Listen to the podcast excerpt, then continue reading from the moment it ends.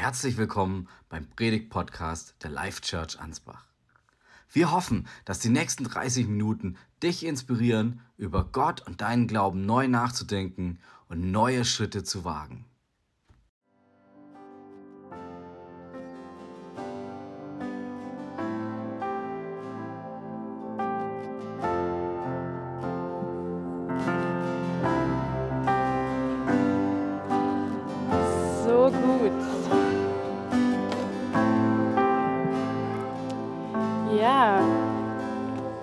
Es so gut, in den Sonntag zu starten mit Lobpreis. Ich freue mich total, ähm, heute hier sein zu dürfen und ich bin auch super, super aufgeregt und dankbar, dass ich heute predigen darf. Manche wissen es vielleicht schon, was das Thema ist. Es geht heute um Heilung. Und für mich ist es schon so ein richtig großes Thema. Und ich finde das richtig ausdrucksstark über Gottes Charakter, dass so ich darüber reden darf. Weil wenn so Paulus sagt, er fühlt sich so als der Geringste unter den Aposteln, ich glaube, ich fühle mich als so die Geringste unter den Life-Churchlern. Und trotzdem darf ich über so ein großes Thema reden. Und gleichzeitig finde ich es richtig cool, dass gerade ich über so ein Thema reden kann, wo ich mir denke, ach, was habe ich schon zu sagen? Weil ich glaube, so fühlen sich schon eigentlich einige, die vielleicht auch hier heute sitzen. So Heilung, ja, das ist was für unseren Pastor, für die Missionare, die immer von Wundern erzählen, wenn sie hier vorbeikommen. Aber ich, ich bin so ein Otto-Normalchrist.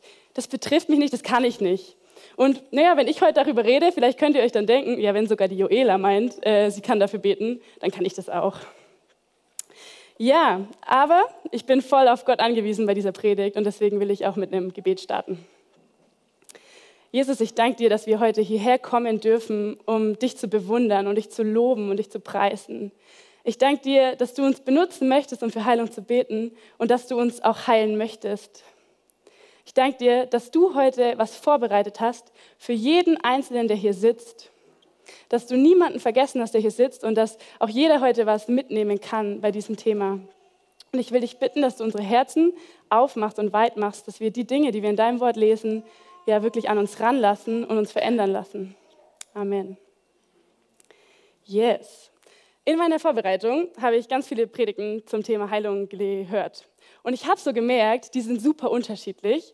Und der Grund, warum die unterschiedlich waren, das ist meistens, weil der Pastor ein anderes Publikum erwartet. Also der eine Pastor spricht zu einer Gemeinde und er hat so das Gefühl, oh, keiner glaubt an Heilung, keiner betet für Heilung. Und der nächste Pastor, der hat so eine Gemeinde vor sich, die ist so voll frustriert. Die hat für Heilung gebetet, aber die hat so viele Fragen. Warum passiert nichts? Warum heilt Gott nicht?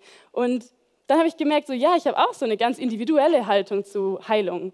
So, ich habe meine Zweifel, meine Fragen, meine Erfahrungen, meine positiven und negativen Gefühle.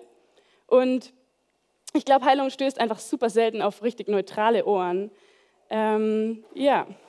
Und ich kann jetzt nicht sagen, mit welcher Einstellung du heute hergekommen bist, was du so von Heilung hältst, wie du dran glaubst oder ob du ja, ähm, Zweifel hast oder ob du Ängste hast bei dem Thema oder ob es für dich ganz persönlich ist, weil du krank bist. Ähm, aber ich habe so Gott gefragt, hey, was ist wichtig für die Life Church? Und ich hatte nur einen Gedanken, der so gekommen ist. Und das war, dass Gott sich wünscht, dass wir eine Beziehung mit dem Heiler anstreben, noch viel mehr als Heilung selbst. Eine Beziehung mit dem Heiler. Hm. Das wird in einer meiner Lieblingsgeschichten der Bibel ein bisschen deutlicher und die wollen wir jetzt lesen. Ah ja, ich darf ja selber. ähm, genau. Und zwar in Markus 5, 25 bis 35. Äh, in der Menge war auch eine Frau, die seit zwölf Jahren an Blutungen litt. Sie hatte in dieser Zeit bei vielen Ärzten Schlimmes durchgemacht. Ihr ganzes Vermögen hat sie eingebüßt, um sie zu bezahlen. Und es, nicht besser, es ging ihr nicht besser, es wurde sogar immer schlimmer. Und die Frau hatte dann von Jesus gehört und sie kämpft sich durch die Menge zu ihm durch und ähm, sagt sich, ja, wenn ich nur den Saum seines Gewandes berühre, dann werde ich gesund. Und im selben Augenblick hörte die Blutung auf und sie spürte, dass sie geheilt war. Jesus merkte sofort, dass es eine heilende Kraft von ihm ausgegangen war. Er wandte sich um und fragte, wer hat meine Kleider berührt? Seine Jünger sagten zu ihm, die Menschen umdrängen dich von allen Seiten. Wie kannst du da fragen, wer hat mich berührt? Aber er schaute weiter umher, um festzustellen, wer es gewesen war. Zitternd vor Angst trat die Frau auf ihn zu, denn sie wusste, was mit ihr geschehen war. Sie warf sich ihm zu Füßen und sagte ihm, was sie getan hatte. Und er sagte zu ihr, Tochter, dein Glauben hat dich gesund gemacht. Gehe in Frieden, du bist geheilt. Ja, das ist so eine krasse Geschichte. Ich liebe sie so sehr. Ausdrucksstark finde ich den Vers 34, wo Jesus sie als Tochter anspricht und sagt, dein Glaube hat dich geheilt, äh, gesund gemacht. Und ich glaube, was ganz wertvoll ist, ist, wenn man so ein bisschen über den kulturellen Kontext nachdenkt. Also eine Frau, die quasi ständig an ihrer Periode litt, das wäre, wenn, das können sich die Frauen vorstellen, ziemlich furchtbar wahrscheinlich, zwölf Jahre, die Periode, uh, also fände ich nicht cool. Aber damals war das noch deutlich schlimmer, weil das war ein geladenes Thema. Du galtst als unrein, du warst nicht in der Synagoge willkommen und ähm, du durftest, äh, niemand durfte sie berühren, sie war abseits der Gesellschaft. Das Problem, ihre Krankheit, hat sie viel mehr als nur körperlich äh, beeinträchtigt, sondern auch ähm, auf einer sozialen Ebene und auch ihren Glauben, weil sie nicht in die Synagoge durfte. Ähm, sie war krank in, körperlich, in ihrer Seele und irgendwie auch in ihrem Geist. Ihr Berührungspunkt mit Gott war betroffen. Ja, und Jesus, der sieht sie genauso ganzheitlich, wie sie eben ist, mit all diesen Bereichen. Und er nennt sie Tochter. Sie denkt, sie braucht Heilung, aber er spricht ihr Identität zu. Er spricht ihr Zugehörigkeit zu. Das, was ihr wahrscheinlich zwölf Jahre lang gefehlt hat. Er sagt ihr, du darfst auch dazugehören. Ja, er heilt sie in all diesen Bereichen. Eine spannende Entdeckung für mich war das Wort Sozo.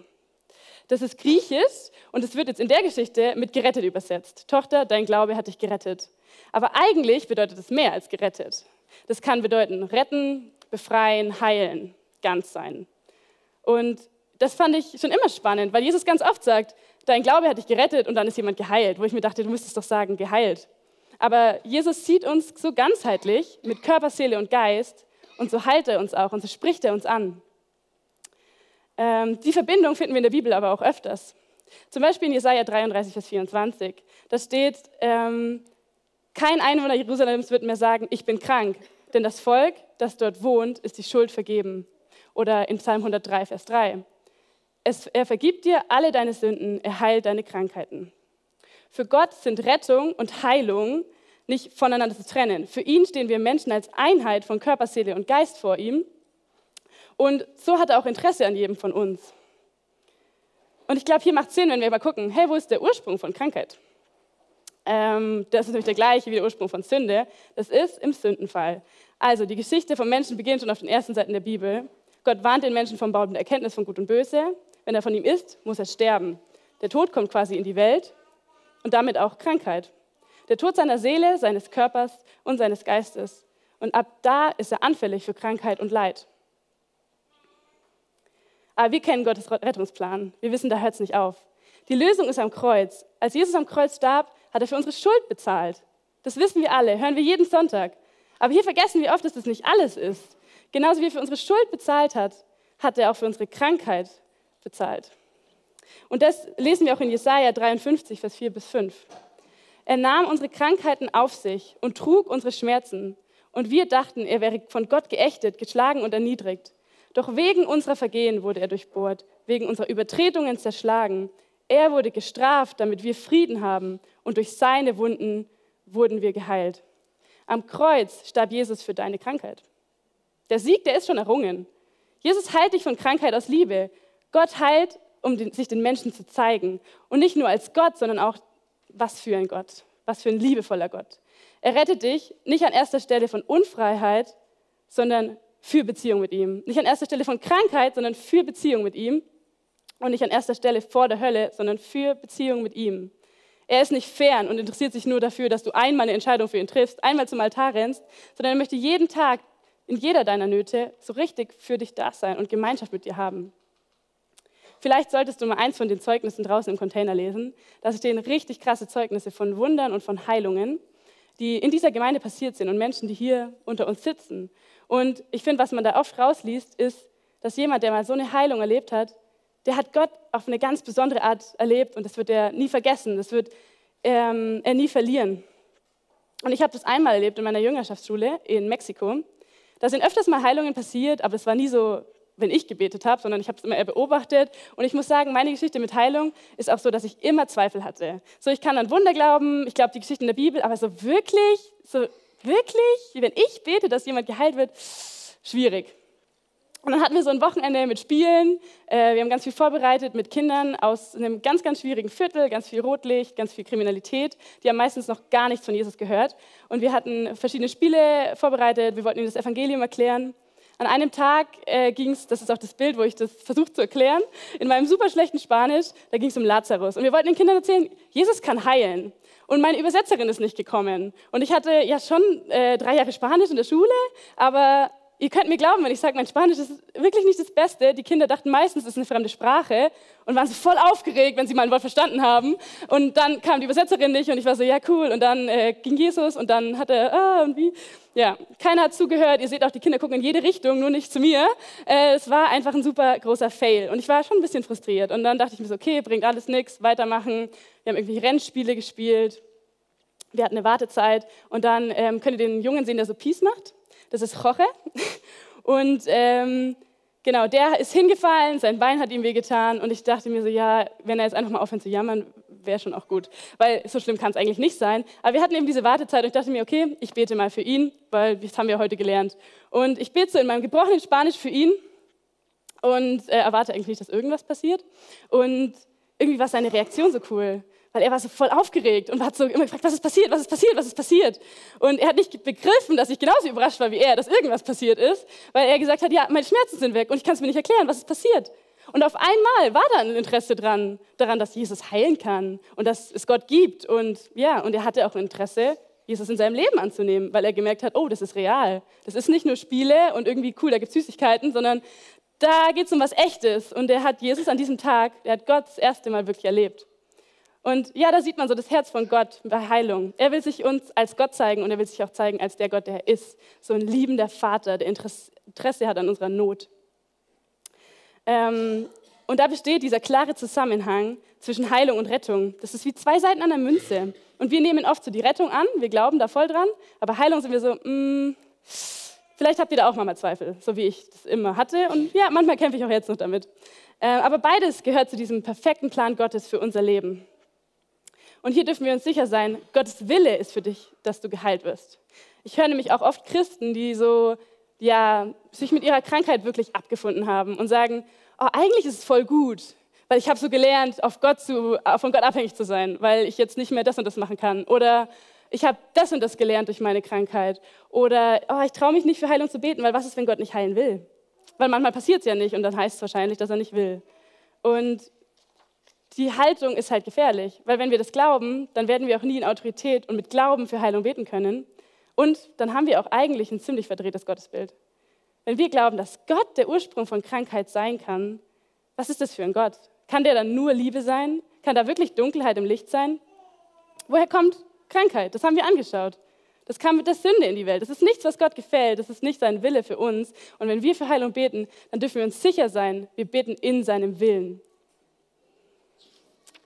Ich glaube sogar, Gott kann gar nicht krank machen, weil er hat den Fluch getragen. Er hat auch die Krankheit am Kreuz getragen und wir dürfen aus diesem Sieg heraus leben. Und ich kann trotzdem die Gedanken gut verstehen, dass Gott krank macht oder dass es vielleicht er nicht heilen will, weil ich sollte eigentlich letztes Jahr für den Heilungsgottesdienst äh, predigen. Und dann hatte ich äh, eine Fetzenmandelentzündung und konnte überhaupt nicht aus dem Bett aufstehen. Und letzte Woche war auch Heilungsgottesdienst geplant. Und wer hatte Corona? Ich. Ähm, und dann habe ich schon mal überlegt, so, boah, vielleicht will Gott nicht, dass ich predige. Und ich bin voll außerhalb von seinem Willen und er hält mich jetzt auf. Und äh, ich habe gedacht, boah, so viele Dinge und ich bin voll ins Straucheln gekommen. Aber dachte ich mir so, ja, was steht denn auf, in meiner Predigt? Ich habe sie ja schon geschrieben. An was für einen Gott glaube ich? Und ich glaube, das ist so wichtig, dass wir uns nicht in die Irre führen lassen und Lügen glauben, dass Gott was Schlechtes für uns will. Ähm, Genau, Jesus hat den Fluch getragen am Kreuz für Krankheit und für ähm, gegen Sünde. Ähm, aus dem Sieg dürfen wir leben. Und genau der Vers in Jesaja bestätigt das ja. Gott ist Liebe, alles, was er für uns hat, ist gut. Und ich denke mir dann auch manchmal so, wenn jetzt jemand sich für Jesus entschieden hat, dann ist, er, ist Jesus gestorben am Kreuz für seine Sünde. Und wenn er dann mit Sünde Kämpfe hat, wenn er noch Anfechtungen erlebt, wenn er noch Schwierigkeiten hat, wer von uns würde dann sagen, er ist nicht gerettet?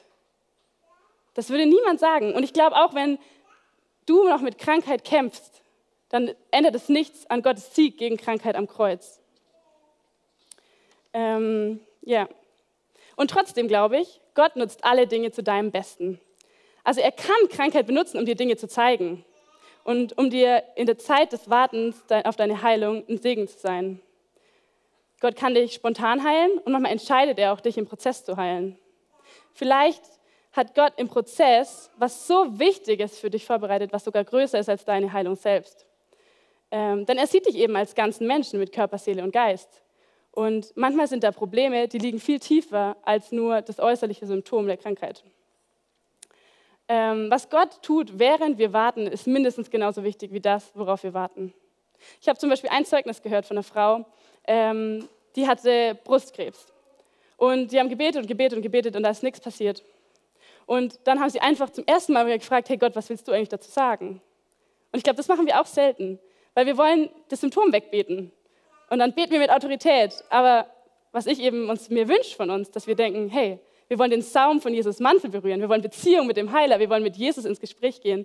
Und dann haben die eben gehört ähm, von Gott, was sie, haben sie gemerkt, so, was sie eigentlich über ihren Körper ausgesprochen hat, was für einen Hass sie hatte, dass sie ihre Brüste gehasst hat, dass sie sie verflucht hat in ihren Worten und ihren, ihren Gedanken. Und dann durfte sie Buße dafür tun und sie durfte sie annehmen und sich selber annehmen, quasi diese Heilung im Herzen empfangen.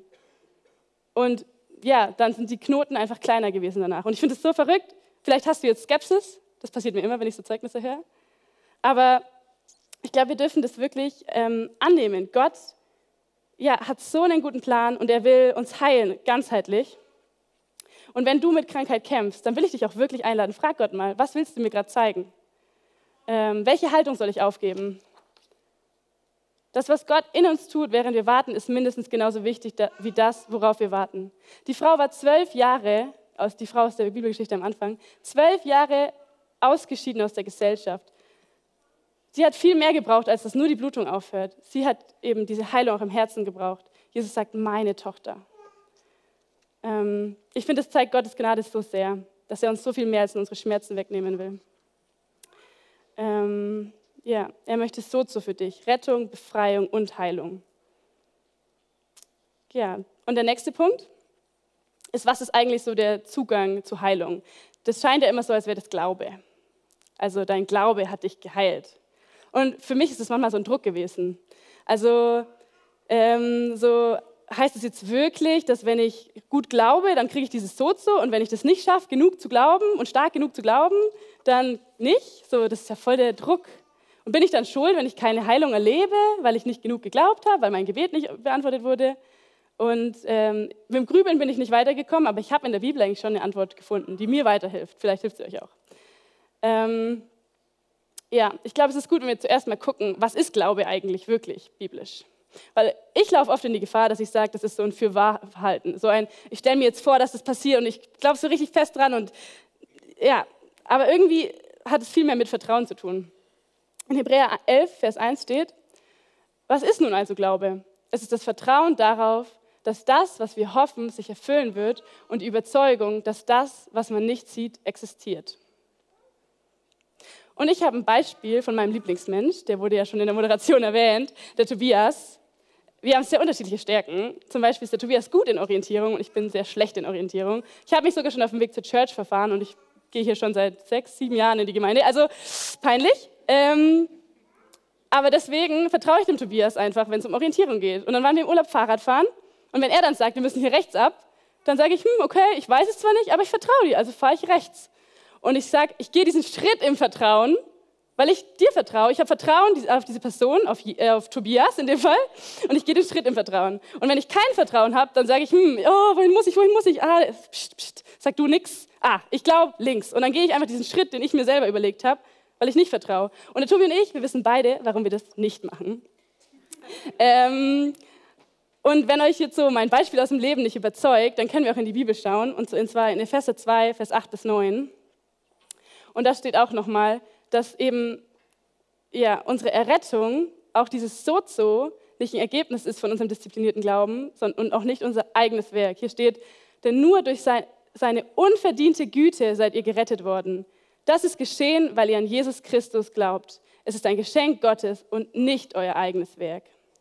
Also wir haben hier die Bestätigung, unsere Errettung und so auch Heilung sind ein Geschenk. Und wenn wir Errettung im ganzheitlichen Sinn betrachten, bedeutet es eben auch Heilung. Es ist nicht eine Folge auf unser Glauben, disziplinierten Glauben, aber genauso wahr ist es, dass Glaube von Gott erwartet wird und dass er immer im Zusammenhang mit Heilung erwähnt wird. Und ich glaube eben, da geht es um diese Schritte des Vertrauens. So, boah, ich sehe das noch nicht. Ich sehe das noch nicht in meinem inneren Auge, wie jetzt jemand aus dem Rollstuhl aufsteht. Aber ich gehe halt mal den Schritt im Vertrauen und schaue dann, was passiert. Und ich bete halt doch, obwohl ich es mir nicht vorstellen kann. Ja, so war das ja auch in der Geschichte mit der Frau mit der Blutung am Anfang. Sie kämpft sich durch die Menge. Und das war, glaube ich, gar nicht leicht, weil es heißt, Jesus ist umdrängt von Menschen und sie berührt nur den Saum seines Gewandes. Das ist so ihr Schritt im Vertrauen. Ich gehe jetzt mal zu ihm. Ich habe von dem gehört. Ich glaube, dass er mich gesund macht. Und er sagt, dein Glaube hat dich gesund gemacht. Wenn sie stehen geblieben wäre, wäre das nicht passiert. Und trotzdem, von wem geht die heilende Kraft aus? Von Jesus. Interessant ist dabei, finde ich aber auch, ähm, wer es ist, äh, dass es egal ist, wer glaubt. Zum Beispiel kennen wir auch die Geschichte mit dem Gelähmten in Markus 2. Da bringen die Freunde ihn durchs Dach nach unten zu Jesus vor seine Füße und er sagt, äh, er sah ihren festen Glauben und sagte zu dem Gelähmten, mein Sohn, deine Sünden sind dir vergeben. Also, wenn ich mal nicht genug glauben kann, dann ist es gar nicht das Ende für mich. Dann kann ich zu meinen Freunden gehen und sagen, hey, habt ihr Glauben für mich gerade? Und gleichzeitig, wenn du siehst, da ist jemand in meinem Leben und er ist vollkommen am Ende, dann ist es vielleicht auch deine Aufgabe zu sagen, hey, ich habe jetzt gerade Glauben für dich. Ich kann gerade einen Schritt des Vertrauens gehen und für dich beten. Da sind wir aufgerufen. Ja. Ich möchte dich heute ermutigen, dich wieder neu zu entscheiden, ich will Schritte des Vertrauens gehen und sehen, wie Jesus durch meinen Glauben heilt. Und dann finden wir einen Vers, der uns vielleicht zum Stolpern bringt, in Markus 6, Vers 5. Deshalb konnte er dort keine Wunder tun. Nur einigen Kranken legte er die Hände auf und machte sie gesund. Er wunderte sich über den Unglauben der Leute. Das klingt jetzt ja doch wieder ein bisschen so, als würde unser Glauben automatisch Heilung erzeugen. Und als könnte vielleicht Zweifel Jesus aufhalten zu heilen. Und ich habe da nur eine Theorie, okay? Das ist jetzt nicht so, dass ich sage, so ist es, aber das ist meine Theorie. Ich glaube, irgendwie gibt es schon einen Unterschied zwischen Unglauben und Unglauben. Also ich nenne das jetzt mal Unglauben und kein Glaube. Ich glaube, wenn Glauben bedeutet, ich vertraue der Person Jesus, ich habe Vertrauen in diese Person, dann heißt vielleicht Unglauben auch, ich lehne diese Person ab. Weil wir lesen auch in der Bibel in Markus 9, 24 dieses Bekenntnis, Herr, ich glaube, hilf meinem Unglauben. Und in der Geschichte heilt Jesus. Ich glaube nicht, dass Jesus uns ablehnt, wenn wir mit Zweifeln vor ihn kommen. Aber wenn wir Jesus ablehnen, da ist das Problem. Und das befreit mich von so viel Druck. Weil wenn ich denke, oh, wenn ich zu wenig glaube, dann passiert nichts, also bete ich lieber nicht. Ja, das ist genau das, was Gott nicht möchte. Aber wenn wir Schritte des Vertrauens gehen und uns Gott demütig zur Verfügung stellen, dann können wir sehen und Erfolg haben und sehen, wie Wunder passieren. Und viel wichtiger noch, Gott bekommt dann alle Ehre. Und ich wünsche mir so sehr, dass wir in dieser Gemeinde eine Atmosphäre des Glaubens haben. Und für mich hat es überhaupt nichts mit Leistung zu tun, sondern mit so einer Bereitschaft zu vertrauen. Egal, ob da auch Zweifel sind. Und auch wenn der Glaube so klein ist wie ein Senfkorn, da haben wir eine Zusage, dass der Berge versetzen kann. Und so kleiner Glaube, der kann so viel machen, der kann bewirken, dass wir einen kleinen Schritt des Glaubens gehen und Gott den mit seiner großen Kraft benutzt. Weil Gott der entscheidende Faktor ist. Weil Gott sich dazu entschieden und darauf festgelegt hat, dass er durch Menschen wirken will. Und deswegen haben wir dieses Privileg, Wunder zu sehen in unserem Leben. Das ist eine Zusage, die Gott uns gibt, die wir in der Bibel sehen und die wir auch in unserem Leben sehen dürfen. Und wir bewirken die Wunder nicht, sondern Gott, wir stellen uns zur Verfügung. Und allerspätestens dann, wenn wir zu unserem Vater nach Hause gehen, ähm, werden wir die Vollendung davon sehen, was jetzt hier schon anbrechen darf. In der Offenbarung 21.4 steht, er wird ihnen alle Tränen abwischen, es wird kein Tod mehr geben, kein Leid, keine Klage und keine Schmerzen. Denn das, was einmal war, ist für immer vorbei. Das ist das, wo wir hingehen. Das ist unsere Hoffnung.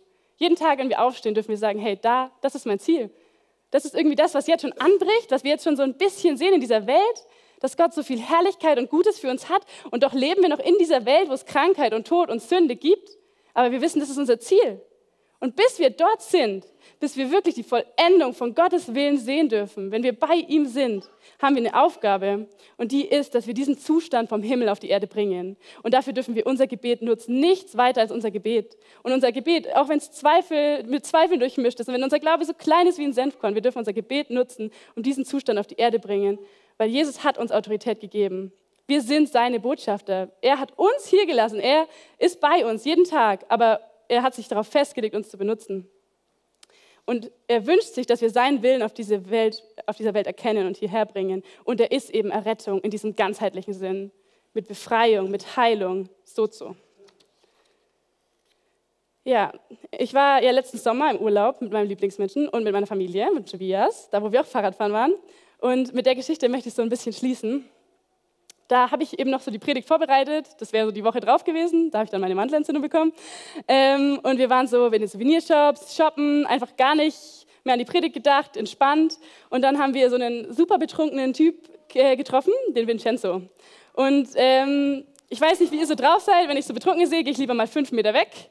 Der Tobi ist so anders drauf. Der war so, hey du, wie geht's dir? Was machst du so? Ähm, und ich war so, oh, toll, jetzt müssen wir mit dem reden. Ähm, aber das war eigentlich dann echt cool. Vincenzo hat uns erzählt, so, ja, er arbeitet hier, wo andere Leute Urlaub machen. Er ist Kellner. Ähm, und er hat so Rückenschmerzen und ja, ja. Und ich dachte mir so, ja gut, ich predige über Heilung. Wäre jetzt komisch, wenn ich ihn nicht frage, ob ich für ihn beten darf. Und sobald ich das gesagt habe, es ihm angeboten hat, hat sich voll was in der Atmosphäre geändert und er war viel ruhiger, ganz anders und hat gesagt, oh, früher, da bin ich jeden Sonntag in die Gemeinde gegangen mit meinen Eltern, als ich noch in Deutschland gelebt habe. Und, und jeden Sonntag. Und dann sind meine Eltern gestorben. Und dann ging mein Leben den Bach runter. Und ich habe falsche Freunde gehabt. Ich bin voll abgekommen vom Weg. Und seitdem ist mein Leben so furchtbar. Und ähm, ja, ich hatte keine Weisheit für ihn. Ich hatte keine Worte für ihn. Aber wir haben gesagt, okay, wir beten für dich. Wir beten für Vincenzo. Und ähm, danach frage ich ihn, uns besser? Und er so, ja, nee, aber seine Augen, die waren voller Tränen. Er war so richtig zu Tränen gerührt. Und er hat die ganze Zeit gesagt, ihr seid so rein, ihr seid so rein. Ich dachte mir so, der ist betrunken und jetzt sagt er, wir sind rein. Wie hat er das erkannt? Was, was bedeutet das überhaupt? Aber der hat so richtig gemerkt, da ist irgendwas anders an uns, weil wir sagen, okay, wir reden jetzt mal mit diesem betrunkenen Typ und wir lassen uns von Gott benutzen und Gott hat nicht mal so gewirkt, wie ich es mir vorgestellt habe wie ich es mir gewünscht habe. Ich wollte ein cooles Zeugnis für meine Predigt. Ich wollte, ja, es ist auf einmal alles gut. Aber ich glaube, vielleicht hat Gott da einen Prozess begonnen. Vincenzo erinnert, dass er ihn eigentlich mal gekannt hat, dass er ihn liebt. Und Vincenzo, der konnte uns nicht glauben, als wir gesagt haben, Gott hat immer noch Interesse an dir. Er verstößt dich nicht, auch wenn du dich so dreckig fühlst. Wir sind rein, klar, aber das hat überhaupt nichts mit unserem Leben zu tun und mit unserer Leistung, sondern weil uns jemand rein gewaschen hat. Und der konnte uns überhaupt nicht zuhören. Er war viel zu aufgeregt, wollte uns sich irgendwie bedanken, uns irgendwas kaufen. Der konnte unsere Worte gar nicht mehr annehmen. Aber das Gebet, da hat er den Heiligen Geist gespürt, da hat er Tränen in den Augen. Und ich hoffe jetzt und ich bete jetzt für ihn und sage, Gott, mach weiter, da wo du angefangen hast. Und ich bin so dankbar, dass ich einfach durch so ein kleines Gebet, wo nicht mal das passiert ist, was ich erwartet habe, sehen durfte, dass Gott Menschen berührt und dass er mich benutzen will. Mich so kleinen Christen, Otto-Normal-Christen. Gott kann so viel größere Dinge tun durch unser Leben, als wir denken, wenn wir uns benutzen lassen. Und das gilt auch für dich. Wenn du bereit bist, Schritte des Vertrauens zu gehen, wird er Menschen mit seiner heilenden Kraft gesund machen. Du darfst für Kranke beten und glauben ohne Zweifel, dass Gott sie gesund macht. Und du darfst wissen, dass das Allerwichtigste für dich und für die Menschen in deinem Umfeld ist, dass sie eine Beziehung zu dem Heiler haben, zu dem, von dem die heilende Kraft ausgeht. Er wird jede Verletzung deines Körpers und deiner Seele heilen. Und er will sie heilen, weil er dich liebt. Und wir haben heute die Möglichkeit, das zu empfangen. Ihr könnt heute, die Predigt ist gleich vorbei, nach vorne kommen und da werden Leute stehen, die für euch beten. Und ich weiß nicht, ob Gott irgendwas in deinem Herzen so gehighlightet hat, ob er gesagt hat, hey, das betrifft dich. Ich weiß nicht, ob Heilung für dich ein persönliches Thema ist, weil du gerade krank bist, weil du gerade Schmerzen hast. Dann komm nach vorne und sag, ich brauche Heilung. Ich brauche gerade jemanden, der für mich glaubt. Vielleicht ist es bei dir aber auch so, wie, bei, wie es bei mir war, dass Heilung immer so ein Thema ist. Ich glaube an alles, nur nicht daran. Dann tu Buße, dass du Zweifel in deinem Leben willkommen geheißen hast und sag wirklich vor Zeugen und vor Gott, hey, ich will glauben an Heilung und ich will Schritte des Vertrauens gehen, mit meinem Senfkorn glauben. Vielleicht hast du das Gefühl, boah, körperliche Heilung, das ist es nicht. Aber mein Herz ist so zerbrochen. Ich brauche Wiederherstellung. Ich will auch so zu, ich will ganz sein. Komm nach vorne und lass für dich beten. Vielleicht fühlst du dich gefangen. Ich kenne das manchmal. Ich habe so Angst, dass ich mir vorstelle, ich habe so Fesseln an den Beinen, weil ich so viele Ängste habe. Und dann merke ich, es gibt nur einen, der mich davon befreien kann. Ich kann mir nicht ich kann mir noch so viel sagen, ich bin stark, ich kann alles schaffen. Nee, ich hab, es gibt nur einen, der mir Wert zu sprechen kann und diese Fesseln brechen kann. Und das ist Jesus. Und du darfst es empfangen. Komm nach vorne und lass für dich beten. Sag einfach, hey, da gibt es Dinge, die ich in Ordnung bringen muss. Oder frag gemeinsam, Gott, was ist es bei mir? Willst du irgendwas sagen zu meiner aktuellen Situation? Und geht rein in diese Beziehung mit dem Heiler. Wir beten nicht gegen Symptome, sondern wir kommen so an den Zipfel von Jesus gewandt, in seine Gegenwart und wir werden diese heilende Kraft spüren, so wie die blutrinnige Frau. Jesus, ich bin dir so dankbar, dass du uns nie verstehst, egal wie krass wir auf Abwägen unterwegs waren. Ich danke dir, dass du die Lösung von jedem erdenklichen Problem bist. Ich danke dir, dass es nichts gibt, was dich abschreckt, dass wir für nichts Scham empfinden müssen. Weil du uns annimmst, so mit unserem Dreck, mit den Dingen, die wir niemals laut aussprechen würden, weil sie uns zu schlimm vorkommen, um sie zu gestehen. Aber Herr, du siehst die eh schon. Und du liebst uns trotzdem, egal wie unmöglich uns das erscheint. Und ich danke dir, dass du einen Rettungsplan für uns hast, dass du den Sieg schon errungen hast am Kreuz und dass wir jetzt aus diesem Sieg heraus leben dürfen. Herr, und auch wenn wir in dieser Welt leben, wenn wir noch nicht die Vollendung sehen von dem, was du vorbereitet hast, Herr, wollen wir dafür beten und wollen wir sehen, wie dein Wille geschieht, wie Himmel auf Erden kommt. Papa, ich danke dir, dass das deine Identität ist, dass du nur gut bist, dass du nur Liebe bist und dass du heilst, dass in deiner Gegenwart Heilung auf uns wartet. Amen.